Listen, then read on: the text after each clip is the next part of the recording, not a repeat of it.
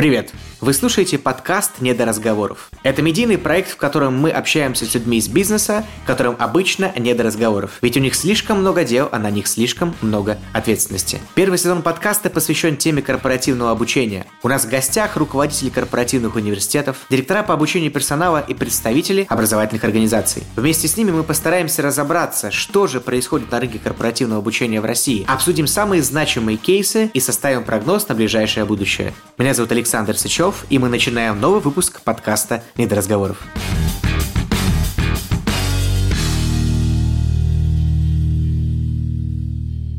Уважаемые коллеги, сегодня у нас в гостях серийный предприниматель и филантроп, почетный профессор бизнес-практики и почетный член Ассоциации содействия развития МШУ Сколково Гор Нахабитян. Гор, здравствуйте. Добрый день. Большое спасибо, что нашли в вашем плотном графике время сегодня оказаться здесь. Это большая честь для нас. Скажите, как вообще сейчас построен ваш график? Много ли встреч, много ли активности уже после пандемийного времени? Много времени провожу в матрице. В матрице, вот в этой цифровой, да? К сожалению, да. Еще пока не так много очных активностей. Ну, стараемся беречь себя, родных, близких. Дай бог всем, конечно, крепкого здоровья в это время. Мне кажется, что вне зависимости от того, что все уже делают вид, что все прошло, важно не забывать, что здоровье первично. Я думаю, это новая норма. Придется с этим жить, как с герпесом. Паспорта здоровья и прочее. Какой прекрасный мир нас ждет. Подскажите, как прошли вообще последние 9 месяцев этого времени плане для вас лично, может быть, для команд в разных ваших направлениях, которыми вы занимаетесь? Ну, где-то сложно, где-то, наоборот, были интересные моменты, потому что есть время на подумать. Было время на то, чтобы сделать много упражнений по стратегии, по пониманию того, как все это поменяется и куда нам дальше бежать. Эти упражнения давались легко командам? Очень легко, потому что шелуха ушла, суть осталась, поэтому легко было говорить о смыслах. Насколько привычны такие разговоры были ранее? Компания так и называется Sense Makers. Смыслами мы занимаемся мы поговорим, да, сейчас Но чуть, в нон-стопе. Чуть поэтому... подробнее об этом. Прекрасно. С точки зрения коммуникации с коллегами, не было ли ощущения, что тяжеловато через Zoom так близко взаимодействовать с людьми? Наоборот, интереснее, потому что ты видишь свою мимику лица. По Zoom там не все могут скрывать свои чувства, и главное, они видят сами себя. Вот это окошко, которое демонстрирует вам ваш же, оно спасает, да, в этот момент? Интересно говорить не только со собеседником, но и рядом у тебя зеркало, в которое ты сам краем глаза смотришь. Одновременно. Я знаю, что у вас в это время был и опыт, в том числе проведения образовательных мероприятий. Можете чуть подробнее о нем рассказать? Ну, мы были первыми, кто в Сколково как раз наш третий модуль программы «Тандемократия» как раз попал на начало локдауна, и мы решили не останавливаться и сделать его онлайн. в Zoom и онлайн. Mm-hmm. В итоге третий модуль – это три дня,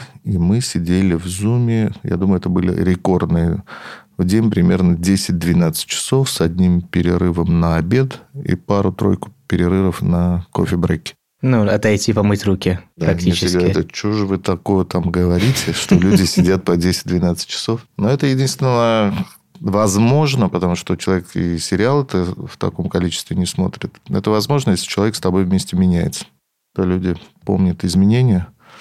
И если человек вот в процессе этого обучения получает то, что изменяет его, тогда он, это много энергии, он может сидеть и 10, и 12 часов спокойно. Мы много в этой студии общались с руководителями различных корпоративных образовательных организаций, и там коллеги однозначно стоят на тезисе, что 2-3 часа для онлайна – это уже некий предел. И сейчас я слышу, что совсем другая ну, картина. Есть понятие мертвое знание. Если его нести, то есть понятие академический час. Вообще слово академическая школа или академический час в последнее время меня так немножко напрягает, потому что все эти устои куда-то уже... уходят. Стало да, ли оно уже ругательным, нет? Ну, для меня оно становится ругательным. Я могу сказать, что любое ограничение, то есть угу. получение знаний, что вот это академично, а вот это не академично, то есть... Кто сказал, что 45 кто, минут? Кто сказал, да, что 45 минут. У нас, ну, наверное, вот это мертвое знание, которое многие несут, оно не пережито тобой, то есть угу. Своей в школах тоже происходит, когда учитель, которого интересно слушать, и дети с удовольствием слушаются, он перепрожил это, угу. он через себя несет это знание. А есть, которые просто цитируют учебник. То есть, угу. соответственно, там это скучно наблюдать. Можно взять это все, прочитать в интернете. И иногда роликами с видео и с графикой поинтереснее, да, чем махание, махание да. руками в процессе. Поэтому роль учителя, в принципе, в образовании играет такую угу. основополагающую роль. Кто тот человек, который несет это знание какое-либо знание, то mm есть вот именно несет, здесь слово несет, внутри себя несет. Не несет в плане передает, да, а несет еще и как некий, скажем так, человек, прошедший это внутри и переосознавший, верно? Да. Вы несколько раз упомянули такую фразу, как мертвое знание. Какое оно бывает, мертвое и живое или? Ну вот как раз живое это, которое человек несет внутри mm себя, Когда как он... свет. А мертвый, который он просто вот стоит, он читает всю жизнь угу. какую-то лекцию про маркетинг или про лидерство. По Филиппу Котлеру. Вот, да, угу. Котлер давно уже не работает, а мы все продолжаем учить маркетинг по Он причем не лично не работает, не как концепция уже. Поэтому, да, это интересно. Но ведь... Но это академическое уже. Кто-то сказал, что это академическое.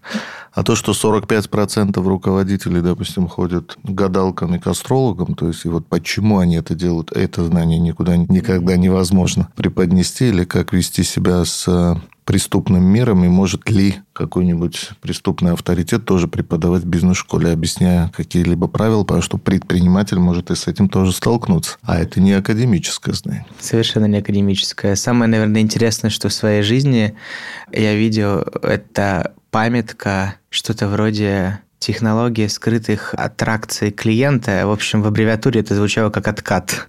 Это был трехстраничный гайд по тому, как вы должны давать откат менеджеру по закупкам, если ну, вы должны работать. Это была корпоративная инструкция.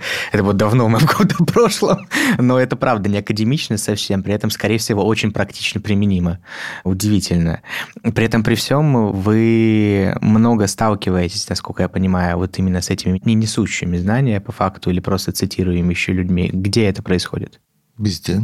Везде это медиапространство, это школы, это мероприятия. Конференции. Конференции, да? Нет ощущения, что конференция уже давно вообще не про информацию? Есть. Просто про, про что это? Ну, наверное, это про какой-то нетворк, потому что, ну, допустим, на питерском форуме ты за 2-3 дня можешь повидать больше людей, чем ты смог бы повидать за год, и при этом это вне сессионных залов, где проходит просто обмен какими-то мнениями. Не все компании, которые особенно публичные, могут что-то сенсационного mm-hmm. тебе сказать, mm-hmm. и они такие Связано, тефлоновые такие выступления, потому mm-hmm. что юристы не пускают, там еще кто-то не пускает, джар не пускает. Не дай бог, что не выскажешь, да. потом на камере снимут и понесется. Журналисты, которые mm-hmm. ищут э, смысла не в этих залах, а mm-hmm. в куларах. Поэтому, ну, Вторая, наверное, составляющая конференции, что ну, тут ты вы обоими или нет. Своим mm-hmm. лицом поторговать, mm-hmm. что вот тебя увидели, что ты там mm-hmm. ходишь. Наверное, ты еще в обойме. Ну и много развлечений. Церемония, в общем. Церемония и развлечения такие. Да, знаний мало. А где знания есть? Знания куда-то перемещаются, то есть сейчас много частных образовательных институций, которые возникают. Mm-hmm. Mm-hmm. Мы, допустим, недавно получили лицензию образовательную на Московскую школу профессиональной филантропии, которую, как вы знаете, я один из соучредителей фонда «Друзья». Это проект фонда «Друзья». И там есть э, знания, то есть э, там есть фантастические люди. У нас конкурс на место 5 к 1, поэтому мы выбираем очень тщательно тех людей, с кем мы хотим дружить. Фонд «Друзья» называется. И мы лучше из лучшего, что мы можем из себя выдать, то, что мы знаем, привлекаем тех людей, которые, как мы считаем, несут эти знания, угу. создаем программы образовательные. Внутри фонда, да? Но это отдельно уже школа. Это выделившая как раз как проект. Ну, что да, это угу. такой, как нас называют, такой MBA для некоммерческого сектора, угу. что много, больше 200 тысяч некоммерческих организаций в России, а образовательной институции, по Не сути... так это много, да, мягко говоря. По сути, нет. А мы уже, уже с лицензией, мы уже официально. Угу. Мои поздравления, это Мы начинали это важная. с Высшей школы экономики. Угу. Вот два года мы с ними это делали, за что им большое спасибо. Но сейчас мы ушли уже в самостоятельное плавание. Угу. Большое плавание тогда вам, ну, в первую очередь, желаю, Спасибо. конечно. Вот вам пример, так сказать. Mm-hmm. Один из примеров. Куда можно прийти? Скажите, эти знания, которые в данном случае вы формируете, из них некую среду, даже полноценную внутри вашей организации, они в первую очередь инструментарные или мировоззренческие? Какие? Это микс микс и того, и другого. Да. Где баланс? Потому что есть ощущение, что в последнее время есть какие-то радикальные течения. С одной стороны, есть большое количество общепита, такого легкого фастфудного знания, которое касается «делай раз, делай два, делай три». И есть несколько организаций, одна из которых, разумеется, там бизнес-школа Сколково, которая где-то меняет определенные вещи, особенно отдельные программы. Есть ряд, как вы сказали, частных организаций, есть ряд конкретных людей, которые позиционируют себя как наставники, менторы для компаний или людей, которые меняют именно мировоззренческие вещи. И нет какого-то адекватного баланса между этим. Вы говорите про микс. Где этот баланс? это слово баланс всегда действовало на нервы. То есть вот эти вопросы, а есть ли баланс между Работой личной жизнью и так далее. Есть понятие продюсер в образовании. Это человек, который формирует, или команда во главе с продюсером, который формирует некий образовательный продукт или тренд, который может занять какую-то нишу. И он как на вид-серфинге, он по волнам. Что по большому счету любая программа, которая живая, это mm не то, что а теперь перед вами выступает профессор такой-то. такой-то. mm А завтра у вас математика с двух до четырех. Это действительно такой серф по волнам, потому что ты должен чувствовать группу, ты должен понимать mm динамику этой группы, и ты можешь менять по ходу эту программу. Она интерактивная. Да, у тебя есть заданные определенные параметры, mm но внутри происходит много процессов. И это продукт именно этого продюсера, который, можно сказать, это индивидуальный продукт. Убери продюсера, поставь другого, будет другой продукт. И вот такие профессии, это, наверное, профессия будущего. Люди, которые не всегда стоят на сцене и что-то рассказывают, но они формируют вот эту среду, в которую угу. вы попадаете уже как ученик, и с вами начинают происходить определенные трансформации. Если он решит, что больше нужно делать упор на какие-нибудь хард-знания, ну, тогда значит, он с этим балансом будет как-то работать в процессе вашего вот этого угу. плавания. Поэтому вот это черное, это белое, я так не умею отвечать. Тонкое замечание, и моя задача это все-таки немножко провоцировать, и поэтому ровно это я и буду, буду отвечать делать. на провокации. Буду прекрасно. В этот момент Гор выпил немножко кофе, как раз чтобы ответы были такие максимально точные. Мне очень интересно узнать немножко больше. Я, разумеется, там знаю какие-то вещи из подготовки, но было бы приятно услышать это из первых первых уст ваш путь к образованию, потому что вы в большей степени больше, там, огромное количество времени занимались финансовым сектором, и сейчас очень сильно смотрите в сторону образования и занимаетесь этими именно ценностными проектами. Мы сейчас к этому тоже перейдем. В паре слов для наших уважаемых слушателей, кто вдруг не все знает. Все с детства, как всегда. Школа? Папа, мама. А, родители даже. Родители преподаватели, папа уже академик. Они оба математики, то есть угу. я вырос в это... заканчивали, да? Да, я это заканчивал, но при угу. этом я могу сказать, что хоть и с красным дипломом, что мы в Process Communication Model, тему, которую мы преподаем, мой этаж логик находится на последнем этаже. Это означает, что не то, что я нелогичный человек, mm-hmm. это означает, что там у меня меньше всего энергии. Ну, если по лестнице подниматься, да? Да, на этом этаже у меня меньше всего энергии, поэтому как только я вижу таблицы и так далее, у меня хватает ненадолго. То есть, я могу посмотреть финансовую модель? Конечно, могу. Но не ну, там... Покажите мне другое что-то, да. Давайте сделаем что-нибудь. У меня деятельной энергии много.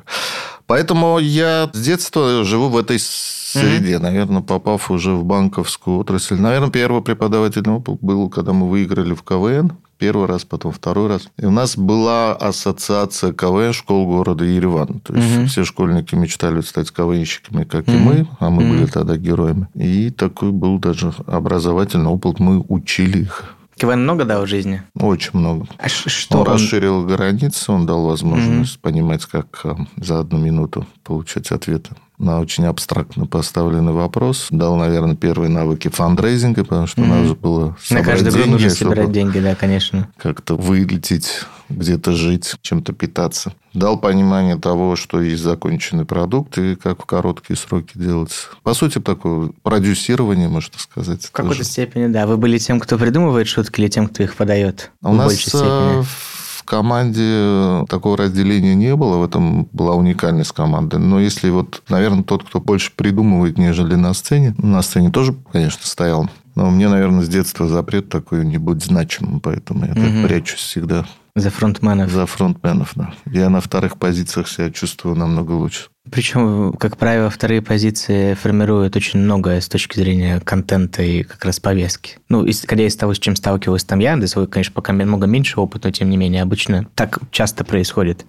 Кстати, про КВН. Как вы к цензуре относитесь и к редактуре, которая была, как в любом КВН? Ну, как и тогда относился плохо, так и сейчас. Но и сейчас. есть, понятно, определенные вещи, которые надо mm-hmm. вырезать, которые ниже пояса, да. Но то, что касалось больше сатиры, политики и так далее, то, что вырезалось, конечно, это уже цензура и есть. Редактура не равна цензура. Есть ли какая-то цензура или самоцензура в образовании? Да. Можно про это подробнее? Мы с этого начали. Академизм. Академист. Академизм – это есть своего рода цензура. Вот это можно преподавать в университете, вот это нельзя. Более того, я вам скажу, что образовательная лицензия под собой подразумевает определенные ограничения. Сейчас еще Программы новый закон, да. если примут, да. то и программы надо будет утверждать. Вопрос, у кого утверждать и кто это, эти люди, да, которые могут да. сказать, что это можно преподавать, а это нет. И что есть образование. А самоцензура? А что это? Есть ощущение, опять же, куда я хочу вас немножко попробовать завести, что не всегда и не все для той аудитории, которая оказывается на образовательных программах, должно подаваться тем форматом, который привык преподаватель подавать. Ну, мы все знаем эти примеры, там, жестких преподавателей или каких-нибудь, может быть, слишком интенсивных программ, или тому, что ученик может быть не готов к каким-то фактам, или какой-то, например, обратной связи, которую может дать эксперт, наставник или еще. Есть ли некий вот этот порог, и насколько он этический или профессиональный, когда ты понимаешь, что вот так я не могу это делать, так я не хочу это делать, будучи человеком, который дает знания преподавателям. Вот эта самоцензура. Ну, самоцензура, например, есть в искусстве, об этом многие говорят, что какие-то вещи люди не рассуждают, о каких-то вещах люди не говорят. О чувствительных темах, о темах чувствительных с точки зрения там, политики или религии или чего-то еще. И в образовании я слышал, во всяком случае, не раз, что есть тоже некий уровень такой самоцензуры. Но у меня этого нету, и, наверное, страшно многим, потому что головы отрубают в последнее время, да? Это только с внешним связано, да, в основном? Насколько сам преподаватель открыт этим знанием, насколько он сам их получает, не то, что он когда-то это получил, и дальше вот это мертвое знание уже Пошел несет, с ним, да, то есть как да. он развивается. Угу. Потому что, в принципе, образовательный процесс – это такой диалог. То есть, каждый раз, когда я стою перед группой студентов, то есть, каждый раз я от них многому угу. учусь. А у них нету этих границ. Угу. Они задают любые вопросы, и я должен попытаться на них ответить, сказать, у меня нет ответа, я обязательно Мой покопаюсь узнаю. в этом. Поэтому здесь нету границ. Как только возникает граница между преподавателем и студентами, то все. На границе, разумеется, возникают в том числе из-за головы преподавателя, что он сам их себе нарисовал. Конечно. И, соответственно, не может а пойти. А вот это не принято. А вот это не академично. А вот это не... Вот так нельзя. Да. Почему-то кто-то когда-то сказал. Вы встречаетесь с этим внутри своих проектов? Встречаюсь, конечно. И внутри своих проектов. Есть ли, что кто-то, например, из преподавателей, экспертов может такие иметь убеждения? Да. Что с этим делать? Как переубедить человека, когда в целом среда подталкивает к таким утверждениям часто? Мы стараемся делать так, чтобы им было интересно. Потому что от этого слова очень много зависит. Очень часто мы понимаем, что вот туда не идут, потому что там неинтересно, или им кажется, что там неинтересно, mm-hmm. или там какое-то табу. Когда ты это табу открываешь и делаешь уже связки с их реальным миром, в котором они живут, иногда можно построить вот эти мостики, через которые они вот такими веревочными mm-hmm. мостами могут перейти в еще более интересный мир. Как mm. мы говорим, такой третий глаз может открыться. При этом этот мост может в процессе очень нехило раскачиваться, Еще и как. может быть страшно, и Иногда досточка там может провалиться. дней в стрессе. Мы с этим работаем, то есть у нас есть продукты, с помощью которых мы проверенные, так скажем, академичные, можно сказать, продукты. Теперь точно можно после лицензии. Да, с которыми мы работаем, которые вот эти дорожки открывают, то есть показывают вообще другие пути, что mm-hmm. можно, вот, что 2 плюс 2 это не всегда 4. А что такое SenseMakers? SenseMakers – это наш новый бизнес, это такая мицелия, которую мы создаем. Это бизнес-модель грибная, как я говорю. Мицелия, Гриб... которую... Грибная почему? Ну, потому что мицелия – это самый большой организм в мире. В принципе, гриб – это и есть первый многоклеточный организм, который обнаружен в какой-то лаве. Поэтому, если мы говорим об том, что мы тоже многоклеточные, ну, тут хочется вырастить мозг этого мира. То есть, это организация, которая занимается мудростью, собирает мудрецов. Сенсмейкер – это новая профессия, это профессия мудрец. Это не наставник, не ментор, не коуч, это сенсмейкер. Мудрец – это философ? Это все. В том числе философ. Мудрец – это человек, у которого, в принципе, уже нет эго, то есть он прошел mm-hmm. эту историю, то есть он над схваткой находится человек, который, ну, по сути, знает ответ на вопрос. Просто мудрецам не платят. А как же тогда это бизнес? А вот это ее задачка. А что если вы пришли к мудрецу, говорите, дай совет. Он за три секунды дает совет. За эти три секунды никто не готов платить. А и вот договор, за консультации длинные, mm-hmm. большое mm-hmm. количество отчетов и так mm-hmm. далее, и так далее. За три секунды, мне кажется, даже ты за на договор не выставить, к сожалению. Вот, вот, вот. Поэтому, да, мы собираем вокруг себя интересных людей. Мицелия нужна для того, чтобы там люди обменивались бы смыслами. Такая сетка, она международная организация, угу. поэтому у нас много стран и много интересных людей в этой мицеле. В принципе, человек может сказать, у меня профессия. Какая у тебя профессия? Мудрец. Ну, или сенсмейкер. Если за смыслами, то это к нам. Высокий спрос на мудрецов сейчас. Да. Кто приходит с этими запросами? Ой, очень разные люди. То есть, э, потерявшиеся, я бы так сказал. Я только хотел сказать, это заблудшие? Потерявшиеся. Разные, да? А в чем разница? Они хотят найти а заблудшие не хотят? Мне кажется, нет. Сейчас многие расстроились, мне кажется.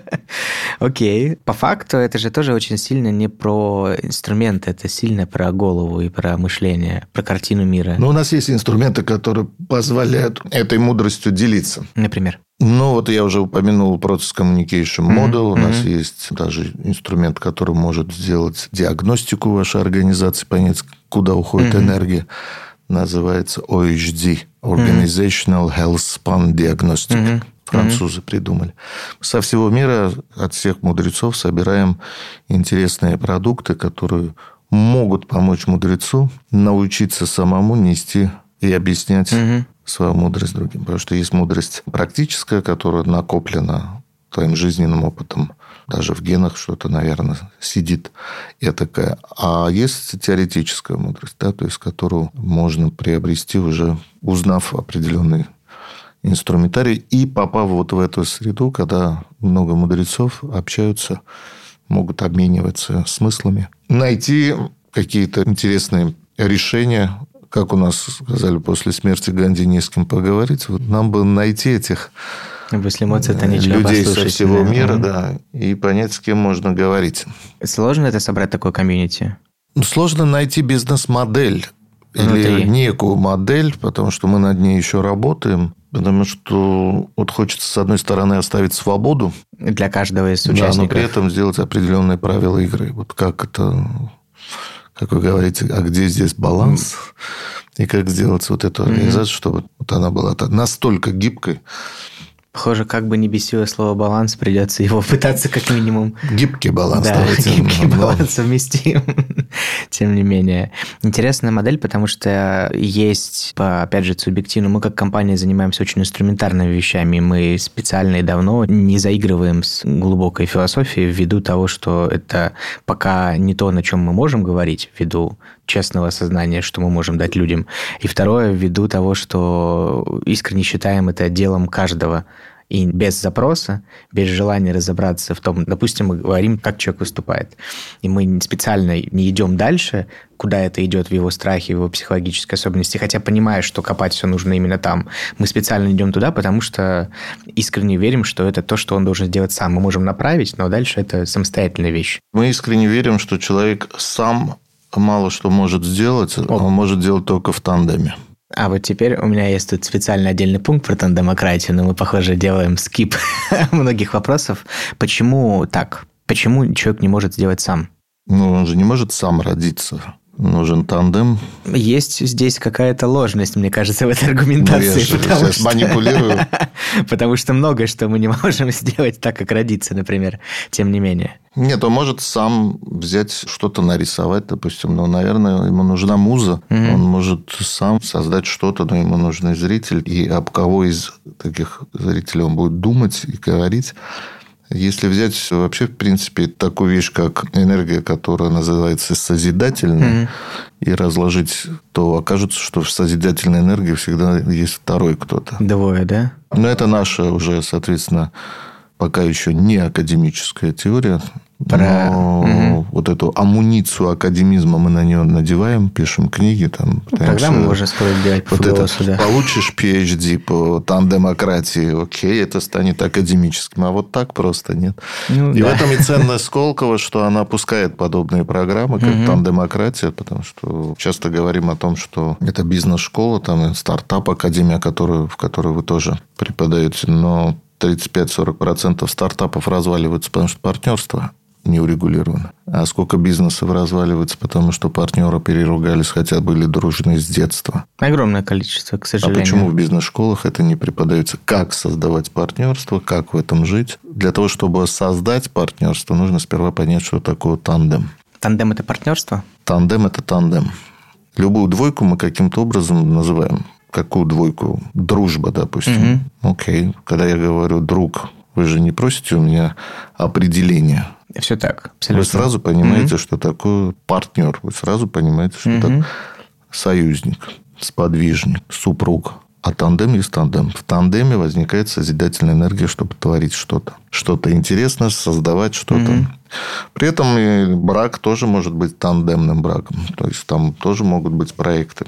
Это не такие, чтобы там дачу построил и развелся, да, то есть это не совсем. А как Хотя вы друг другу опыляете, да, то mm-hmm. есть насколько вам интересно и насколько часто вы можете в этой энергии находиться, потому что у вас есть общая мечта, у вас есть общее мировоззрение, mm-hmm. у вас есть определенная индульгенция друг к другу. Mm-hmm. Разрешено внутри этого тандема совершать ошибки и не бояться их совершать. Мне кажется, в эпоху укрепления вот этого одиночного лидерского авторитарного управления, капитализм, блогеры и вот это вот медийное продвижение, оно же говорит о том, что я-я-я, и вот эта я-эпоха сейчас очень активно набирает свое. А вы говорите довольно рок-н-ролльную такую вещь про... Ну, мы против этого лидершипа, который из всех ушей льется, все книги про это и так далее. Почему? Это ложно? Да. Оно воспитывает одиночек, оно воспитывает нарциссизм, оно воспитывает невозможность быть в тандеме и создание партнерств. А если взять проекты, которые успешны, это партнерство в первую mm-hmm. очередь. Что основополагающее в партнерстве? Ценности общие или видение будущего вот в таких созидательных тандемах? Я уже стал говорить, что первое – это мечта.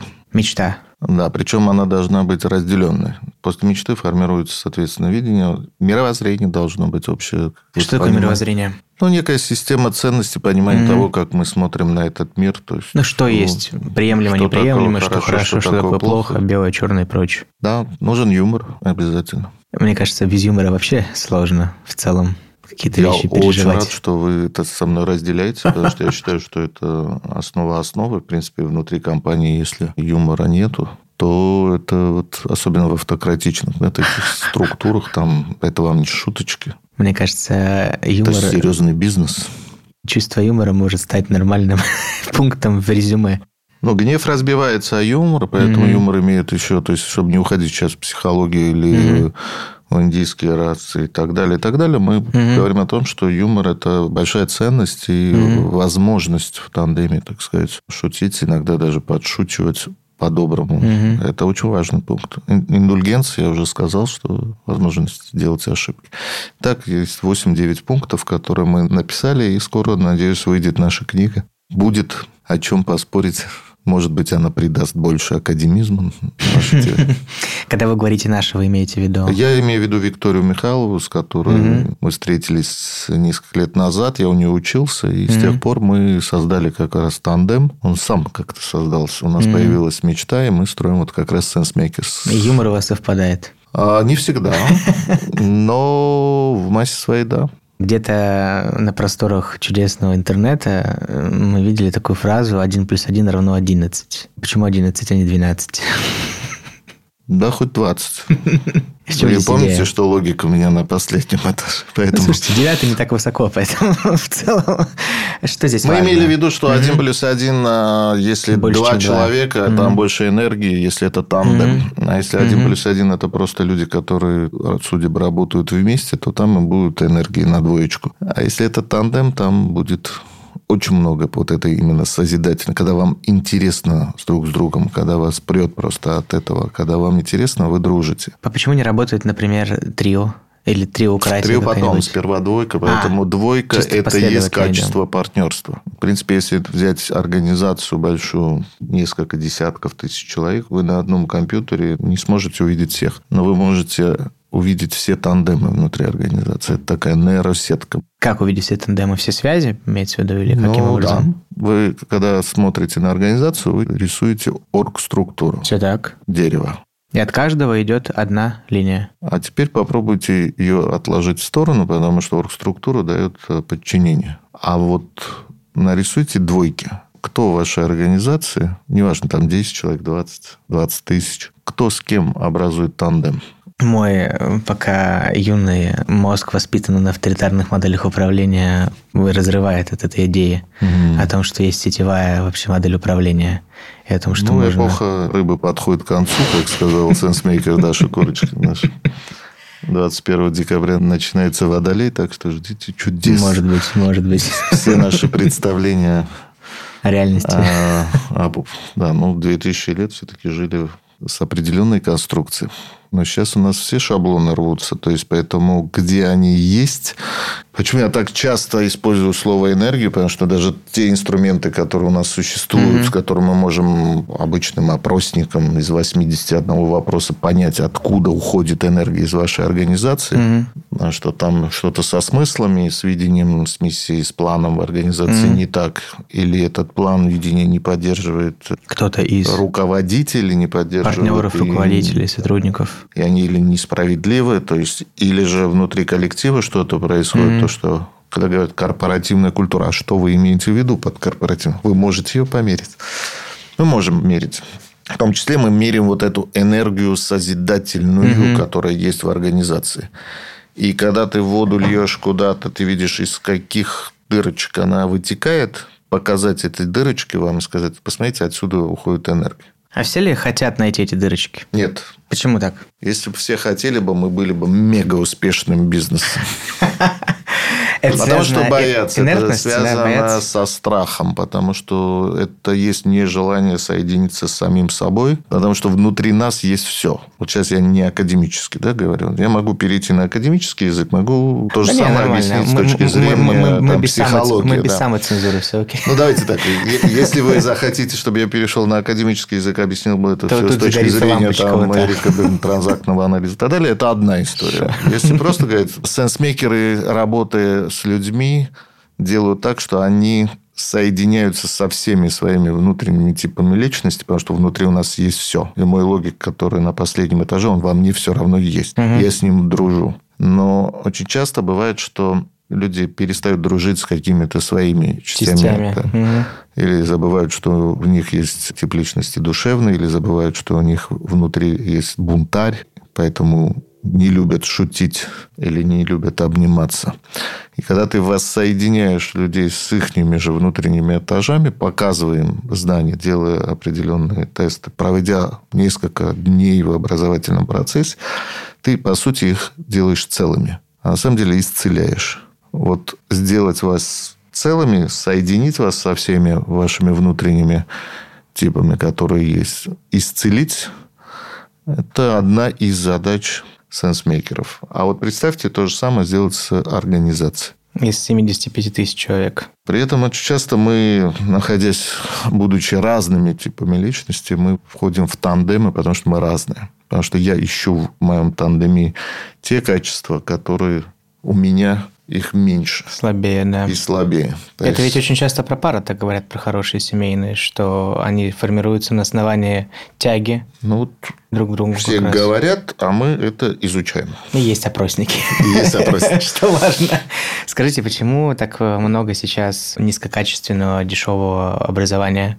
Или даже не очень дешевого часто, но низкокачественного с точки зрения нагрузки, очень сильно ориентированного на легкие вот эти идеи? Мне кажется, есть у разных типов личности есть разное понимание времени. Представьте, что вы ведете совещание. Очень легко представить, да. Кто-то видит время эпохами, а кто-то здесь и сейчас. 15 минуткой. Что мы делаем сейчас, какой результат сейчас, угу. а кто-то говорит, а вот если мы взглянем будущее. Это визионерство. А вот это и есть работа со временем, потому что некоторые люди хотят получить какую-то пилюлю, дай мне лайфхак, знаете, такое слово, вот, дай мне лайфхак. Это уже не модно. Да, и я буду, я его возьму, применю, и, соответственно, буду там образованным. Там уже говорят tips, tips and tricks. Да, лайфхак уже говорят. Да, вот мы, это, да, мы Кому-то это нужно, кому-то нужны какие-то длинные истории, чтобы он понимал, куда же это все его приведет. Поэтому внутри нас есть разное понимание времени. По-разному его ощущаем это время. И как это связано с запросами людей на легкие вот эти вот решения? Просто потому, что большинству так комфортнее, это легче? Не большинству. Это тот процент людей, который хочет здесь и сейчас, он получает то, что он хочет.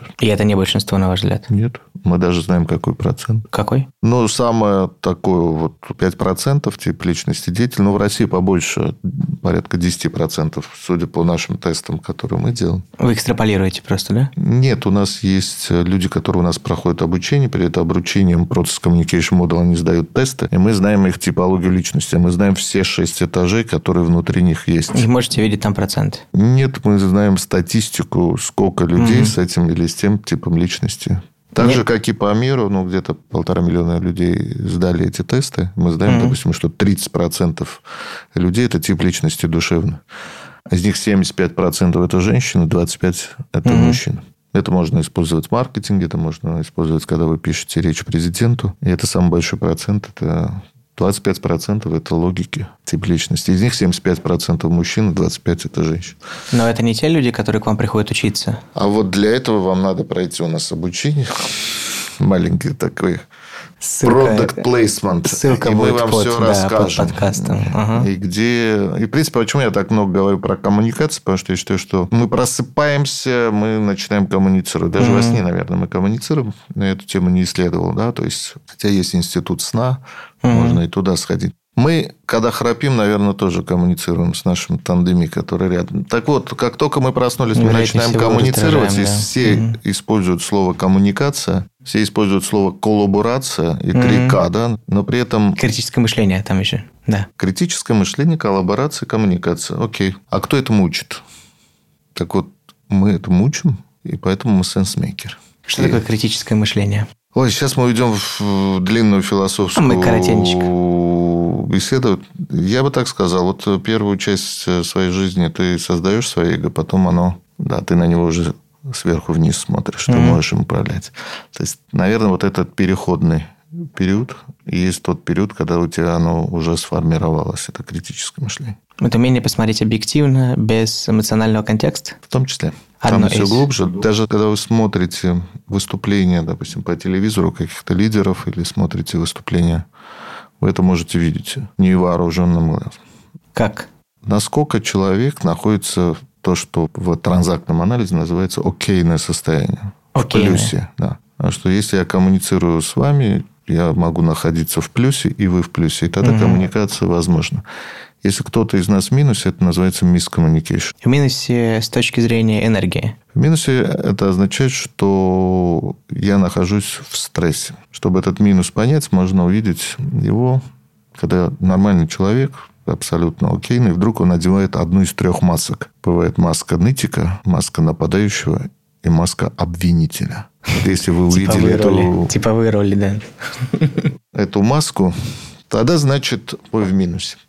Так вот, мы учим детей знаниям, но мы не учим их коммуницировать. Мы не учим учителей коммуницировать с детьми и показывать, что все дети разные, и каждому нужен особый индивидуальный подход. и почему эти дети отличаются друг от друга, у них разная мотивация. Почему с этим ребенком надо выстраивать игровой контакт, этому давать информацию, у третьего ребенка спрашивать его мнение, другим делать движуху какую-то, наподелать, угу. а четвертый просто подойти и обнять и сказать, что ты самый лучший человечек на этой земле. Есть места, где так учат детей? Да. В нашей стране? В нашей нет, но пытаются разные частные школы брать эту технологию. К Минерве а так, как относитесь? Э, в Мьюз, Мьюз в Калифорнии а, можно угу. посмотреть. Это жена Кэмерона сделала. Угу. Там PCM используется просто... Вот, и все учителя знают, угу. и дети в это играют. С самого раннего детства детей учат. К Минерве очень хорошо, потому что, по большому счету, они дают возможность студентам вместе выпивать, угу. не проводить время. Но в разных этом, странах. Да, в разных странах, меняя угу. локации. Я думаю, вот этот формат будущего, когда ты не привязан к кампусу, и мы, в принципе, вот в таком же режиме работаем в школе филантропии. И дальше ты вытаскиваешь лучших mm-hmm. из лучших со всего мира. Космополитичное будущее. Без границ. А, а да, новая эра, она вообще будет без границ. Границы будут сметаться. Привет, горизонт мышления за рамками 15-минутного совещания. Ну, кто-то будет, так. знаете, по горизонтали развиваться, кто-то по вертикали, разрыв будет больше mm-hmm. и больше. Ну, вот это и есть крест. В эту сторону мы точно не пойдем Хорошо. в нашей беседе. Скажите, с точки зрения компании, у вас очень большой и богатый корпоративный опыт. Нас слушают э, люди, которые занимаются корпоративным обучением, люди, которые интересуются этим обучением. Мы очень верхнеуровнево сейчас прошлись по неким ценностным вещам, но спускаясь до системных проблем, которые есть в корпоративном обучении, и они часто касаются форматов, они часто касаются структуры организации, скажем так, высокого дотягивания, трудности дотянуться до каждого человека. Как вы считаете, куда все движется в плане корпоративного обучения? Идет все в микрообучение, в том, что Корпунивер или отдел обучения – это старший товарищ или наоборот все в сторону автоматизации? Как вы на это смотрите? Смотрите, корпоративный университет – это очень важная составляющая бизнесов. И неважно, если у вас есть 50 человек сотрудников, все равно у вас внутри есть корп университет. Пусть он так и не называется, но кто-то внутри выполняет mm-hmm. эту роль, потому что есть позиция, а есть роли. ну, как называют, так, не, так это не важно, да. Mm-hmm. Они делают то, что называется воздушно-капельный путь. Потому что внутри организации есть знания. Не все знания положены в инструкции, не все знания положены на процессы и процедуры. Они инкорпорированы в людей просто, да, не в людях конкретных. Да, передача вот этого знания, потому что если вдруг все люди начнут работать по инструкциям, которые написаны в компании, то есть эта организация остановится. То есть нарушение этих инструкций, процессов и процедур, потому что внутри mm-hmm. люди внутри общаются, у них есть определенный уровень доверия mm-hmm. в том числе. Поэтому Корп университет выполняет несколько функций. Одна из них это как раз люди совместно совместно mm-hmm. обучаясь чему-либо, неважно чему, mm-hmm. они выстраивают вот эти мостики доверия, иногда mm-hmm. и тандем. И я, работая где-нибудь в Тульской области, обучаясь с кем-то, кто работает в Подмосковье, и мы, если получили в процессе обучения вот этот тандем, это дает нам возможность в случае возникновения чего-то поднять трубку и Позвоните. Есть вот мертвые знания, которые передаются, и есть э, живые знания, потому что всегда оказываются люди, особенно это лидеры организаций, которые могут передать смысл этой организации через Корп угу. университет, могут передать определенный собственный опыт, они могут передать любовь к этой организации. Угу. Они могут передать традиции, которые есть в этой организации. Объяснить вот эти видения, угу. смысла и план. Какие Куда? примеры таких организаций вы знаете? Где есть Корп университет? Где есть зафиксированная в ДНК вот этого обучения любовь и традиции? Во многих корп университетах, то есть и ну, например, часто в, хотя бы отрасли, можно без компании. В, ну, в телекомах, Телеком. в банках очень mm-hmm. часто. Это первые две а, отрасли, которые пришли мне в голову сейчас тоже ну, после вашего комментария. У Росатоме сильный корп университет, mm-hmm. в Сибуре ушел в другие отрасли. Корпоративная академия Росатом или у Жакина у нас как раз была в гостях, тоже мы про это говорили. Но есть еще то, mm-hmm. что, ну, как называется, ориентационная программа для новых сотрудников, потому что это часть того, что делает mm-hmm. корпус университета, это вовлечь людей и привить им определенную ДНК mm-hmm. собственной организации. Можно ли стараться учить людей быть сенсмейкерами внутри компании? Внутренними mm-hmm. генераторами смыслов мы, мудрости. Мы сенсмейкеров внутри компании можем идентифицировать и научить их, как делиться мудростью. Внутри компании. Да. И я очень надеюсь, что в будущем, в новую эру, то есть э, в каждом совете директоров все-таки будет один мудрец, один сенсмейкер, который будет... Хотя бы один, да. Ну, хотя бы один, да. Угу. Их не так в том числе много, да. Угу. Они все равно есть. Просто они часто не могут назвать свою профессию. Кем ты работаешь? А я советник там угу. по каким-то вопросам. А вы кто там? Угу. И называется какое-то такое некое да, название. Как, то есть, как на общественных началах. На общественных угу. началах что-то. Угу. Ну, говорим, это профессия быть мудрецом. И почему, в принципе, очень много, вот, допустим, в консалтинге, я уважаю очень ребята, они очень умные. Но там редко ты можешь встретить мудрого человека. Потому что корпоративная карьера часто идет внутри организации. Мудрость – это широта взглядов еще, да? Широта взглядов – это определенный опыт, как негативный, так и позитивный. Это большое количество, в том числе, связей, пройденного пути, разных ситуаций, может, эпох, в которых ты побывал. Вы себя идентифицируете? это возрастно, mm-hmm. да, то есть ты не можешь быть в 20 лет там, мудрецом. Mm-hmm. Да. Вы идентифицируете себя как сенсмейкера? Да. А какой опыт в вашей жизни в первую очередь вас в эту сторону направил, помог вам? Понятно, что весь, но в какой, вот вы сказали про негативный опыт, например. Негативный же, опыт конкретики. Э, пару раз банкротился. Ну, доходил до состояния, mm-hmm. терял партнеров. Играл в КВН, как мы уже с вами, да, с чего начали. Негативный и опыт. Там был и позитивный, и негативный, потому что там был и проигрыш, и выигрыш. Ох, когда мы... ребята с оценками Ох, жюри, когда да? мы проиграли новосибирской команде, Тане Лазаревой, да, вот это было, вот это был шок, да, для нас. Так вышло, вот что... там, наверное, эго куда-то...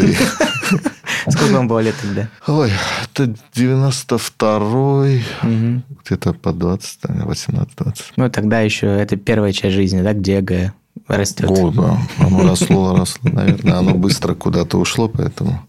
Так вышло, что... Мудрить пришлось быстро. Советский Союз, развал Советского Союза, переезд из Еревана в Москву, потому что я влюбился, переехал к жене этапов жизни было много. И каждый из них... Включая меня брали в заложники, то есть э, землетрясение в Армении. То есть я могу, я видел много историй, mm-hmm. я могу mm-hmm. рассказывать эти истории. Наверное, у мудреца должно быть много историй в запасе, которые он mm-hmm. умеет рассказывать, потому что сценарии у многих историй одинаковые. Люди все равно проигрывают те или иные сценарии, даже в речи. И мы учим этому тоже в речи человека. Вы можете заметить там шесть сценариев, которые мы по древнегреческим мифологии можем классифицировать. Один из самых популярных сценариев у нас – это сценарий «пока». Пока? До тех пор, пока я не выучу английский. До тех пор, пока что-то не поменяется, да? Да, как mm-hmm. у Геракла, пока mm-hmm. я 12 подвигов не сделаю. Mm-hmm. Поэтому, когда у тебя много прожитого, mm-hmm. много опыта, тогда ты можешь многие вещи классифицировать. Mm-hmm. И это дает тебе право mm-hmm. и возможность очень быстро при запросе дать ответ. И не говорить, что нужно сделать долгий анализ, вы должны Наверное, заплатить... На, 100, на 140 слайдах. И так далее. Проблема вот здесь. Вот да. она точка. Мне кажется, что здесь это звучит как очень такой ободряющий манифест против усложнения. Как там все простое сложно, все сложное просто. Ты можешь дать ответ, но угу. человек тебе может поверить или нет, а дальше он может дать запрос угу. «объясни». И вот здесь начинается уже процесс обучения. Чему стоит учиться в 2021 году людям? Я, может, в 2022 и в 2025. Ну, первое – это понимать себя, то есть mm-hmm. свое программное обеспечение, то есть понять, mm-hmm. как оно у вас настроено. Чем лучше вы себя узнаете, тем это даст возможность вам уже, соответственно, понимать других людей. И если мы говорим о конкретных hard skills, здесь уже каждый выбирает свое. То есть мой сын, который в НВЮ учит компьютер сайенс, вдруг увлекся психологией, сейчас он пытается это все совместить. Да? То есть какой микс, какой коктейль вы потом сделаете из вот этого коктейля знаний, который mm-hmm. у вас есть – но первое, чему надо учиться, это понимать себя и все свои компьютерные настройки, как такого биоробота. Потому что это даст вам возможность не болеть, соответственно. Чем больше вы находитесь в стрессе, вот одеваете эти маски, о которых я говорил, тем чаще вы будете болеть. Угу. Коронавирусом, я думаю, меньше болеют люди, у которых Чем нормальные вибрации да. с землей. И если вы в стрессе постоянно, ну какой кайф в этой жизни? То есть смотрите, как лицо человека искажается. Мы же по Полу Экману можем преподавать и микромимику лица, и как распознавать ложь. Поэтому как работает весь наш организм, и почему там в китайской медицине можно посмотреть на ушную раковину и сказать, ломал ли ты ногу в детстве или нет. То есть все взаимосвязано. Вот если есть желание, можно изучать себя. Это первое. Это первое. Дальше это даст возможность вам поизучать еще других людей, потому что угу. вы начнете вот этот процесс коммуникации. Угу. Дальше вы начнете искать свою мечту, вы ее найдете, она угу. к вам придет пошла реализация, уже там уже идет специфика обучения того или иного, если в этой мечте кроется какое-то знание, которое mm-hmm. вам надо получить. Если вы хотите нарисовать картину, нам, наверное, надо учиться разводить краски, натягивать холст. Если вы захотите делать какой-нибудь софтвер, company и так далее, наверное, все-таки надо учиться и программированию, и языкам программирования. Да. Интересно, что с базовыми эмоциями и с их работой, конечно, Zoom помогает. Можно на себя смотреть и ну, обращать как внимание. в зеркало, да. Дергается ли твой глаз в процессе общения ну, с конкретными Главное людьми. помнить, что базовых эмоций всего четыре. По-моему, у Экмана 6 была. Это не про эмоции. Их там восемь. У Экмана. Ну, там отвращение в том числе. Гнев, да, гнев, эмоции. страх. Есть базовые эмоции, это по Джону Пару, угу. это вот это окейное состояние или состояние mm-hmm. умиротворения mm-hmm. или состояние счастья, на которое человек запрограммирован. Любой выход из этого состояния попадание в другую эмоцию под названием гнев. Не вспоминая картинки из Экмана сразу вот эти вот все. И еще две эмоции. Одна в будущее направлена – это страх, и эмоция направлена в прошлое – это печаль. Дальше где уже здесь, комбинация. Это вот ваша состояние окейности. Вы можете mm-hmm. быть в умиротворенном состоянии, читая книгу, mm-hmm. в окейном состоянии, можете на дискотеке быть mm-hmm. радостным. Выход из этого состояния – это гнев. И через гнев вы уже попадаете или в страх, или в печаль. Поэтому, когда мне говорят, а, там, а что такое, а вот как же с чувствами стыда, там, или как с чувством, а, не знаю, вины и так далее. Mm-hmm. Это, друзья, это не чувство. Это ваше убеждение. Поэтому, когда вы работаете в том числе с эмоциональной ассортивностью mm-hmm. или эмоциональным интеллектом, а это один из наших продуктов тоже, который в том числе мы пропагандируем, понять свои эмоции, понять свой тип личности, понять э, свою, в том числе, микромимику лица mm-hmm. и что она определяет, понять свое программное обеспечение, понять свое здоровье. У нас даже на тандемократии преподает Игорь, который врач фантастический, который, ну, такой врач-интегратор, который не симптом лечит, а лечит человека. При этом у него разные школы от российской классической до китайской, где он проработал в Пекине. Угу. И он может интегрировать, и он лечит тебя. А не больную шею но он еще, когда лечит, он тебе учит еще. И когда он у нас преподает, мы уже соединяем все вместе. Да, Поэтому здесь... это такой ответ на ваш вопрос, чему угу. учиться. Учитесь познать в первую очередь себя. себя. Вы давно про это и говорите, и в интервью об этом давно говорите, и делаете это уже не первый год, но так или иначе, этот год очень большое количество людей развернул в сторону себя, и мне кажется, что когда слетела лишняя коммуникация, лишние, там вот это, как вы сказали, шелуха, да, в начале нашей беседы сегодняшней, э, конечно, многие посмотрели, опа, а с чем это я остаюсь? Или с кем? И кто этот человек в отражении, который здесь рядом? И вот здесь как раз происходит вот то, почему нужно понимать себя и mm-hmm. почему надо меньше быть в стрессе. В России этой статистики не ведется, но вот во Франции, в Париже конкретно, домашнее насилие выросло на 35%. Да, у нас новости из Питера почитайте. А это все об этом. Поэтому, когда я говорю, сперва поймите, кто вы, потом куда вы идете, потом с кем вы идете, с какими тандемами. Это три вопроса, на которые мы в любом образовательном проекте и продукте отвечаем. Ты кто, куда идешь, с кем идешь. А также надо учиться родительским компетенциям, потому что мы рожаем детей, но при этом мы несем ответственность за их программное обеспечение, потому что именно в детстве все формируется. И этому тоже надо учиться. Не то, ну, домашнее насилие будет все больше и больше. Как-то не академично. Это как раз академично. Наоборот, ну и прекрасно, мне кажется. Это что... прекрасно, только никто не учит, поэтому... Да, я поэтому и говорю.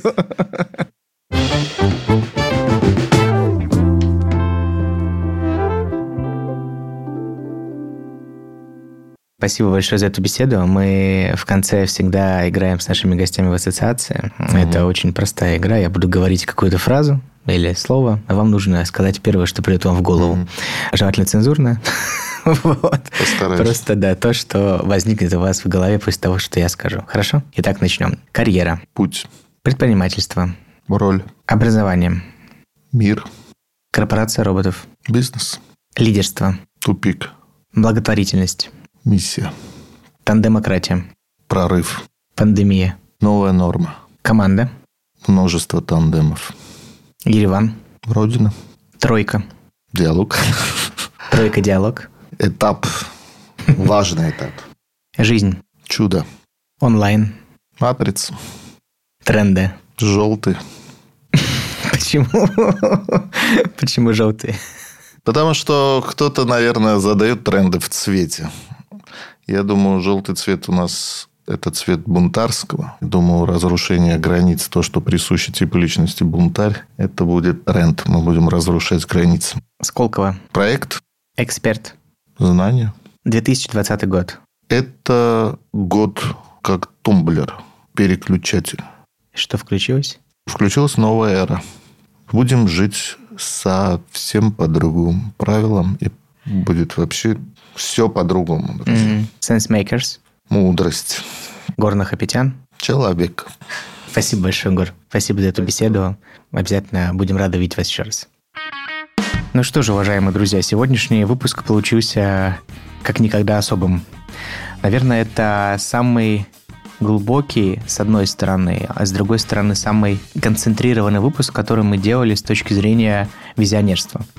С коллегами мы всегда говорили, и в этом была основная идея нашего подкаста, о мнениях, о кейсах и о конкретике и специфике того, что мы делаем внутри TND и как нам необходимо меняться в этот непростой для нас всех год. Сегодня с Гором мы смогли посмотреть чуть шире и чуть выше на то, каким образом трансформируется бизнес как система, и самое важное, что происходит внутри с нами, как с людьми. И вот здесь-то однозначных ответов мало. При этом при всем, насколько вы могли слышать, у Гора и его команды они точно есть, что, наверное, нам стоит взять на заметку.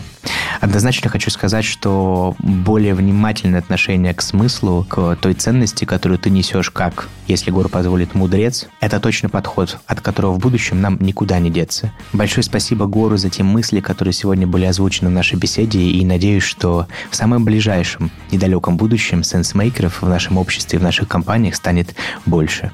Это подкаст «Нет разговоров». Несите ценности, несите смысл. Ну и, конечно, слушайте нас в интернете.